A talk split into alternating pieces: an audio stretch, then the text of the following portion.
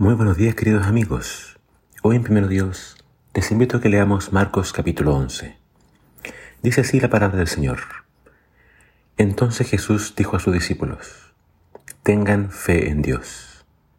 Les digo la verdad, ustedes pueden decir a esta montaña, levántate y échate al mar, y sucederá. Pero deben creer de verdad que ocurrirá y no tener ninguna duda en el corazón. Les digo, Ustedes pueden orar por cualquier cosa y si creen que la han recibido, será suya. Cuando estén orando, primero perdonen a todo aquel contra quien guarden rencor, para que su Padre que está en el cielo también les perdone a ustedes sus pecados. Con la entrada triunfal de Jesús en Jerusalén, nos estamos acercando al fin del ministerio terrenal del Señor, según el relato de Marcos. Se acerca la hora de su crucifixión. Pero antes de partir, Jesús todavía tiene importantes lecciones que enseñarle a sus discípulos. Y aquí les habla sobre el poder de la oración. Los discípulos estaban muy asombrados por la higuera, la cual Jesús había maldecido y ahora se había secado completamente. Jesús les dice que ellos, mediante la oración, podrían hacer cosas mucho mayores, como decirle a una montaña que se arroje en el fondo del mar. La oración nos conecta con Dios y Dios puede quitar de delante de nosotros todos aquellos obstáculos que parecen imposibles. Pero para que Dios responda a nuestras oraciones, debemos orar con fe.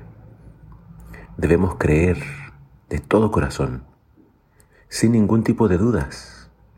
No puedo pedirle a Dios que obre mi favor si a la vez estoy dudando de que Él realmente pueda hacerlo.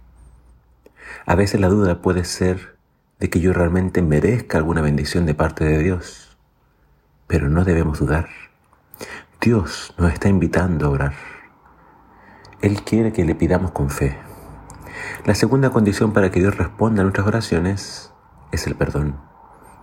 Debemos perdonar a todos los que nos han ofendido. No podemos orar a Dios mientras albergamos rencores en el corazón. La oración no solo nos fue dejada para transformar nuestras circunstancias, el propósito de la oración es cambiar mi corazón. La oración, al conectarme con Dios, fuente de amor y de toda bendición, debe transformarme a mí a la imagen de Dios.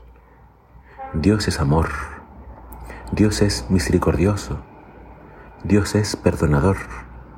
Y si yo soy hijo de Dios, debo reflejar su carácter ante el mundo. El perdonar no está en mí. Yo soy demasiado rencoroso, orgulloso, y perdonarme es difícil. Entonces, ¿qué debo hacer? Debo orar. Debo pedirle a Dios que me cambie. Él puede ayudarme a cambiar eso. Pídele a Dios que te dé su paz, su mansedumbre, su bondad. Creo que esa es la verdadera montaña que debe ser quitada de nuestras vidas. Que el Señor te bendiga.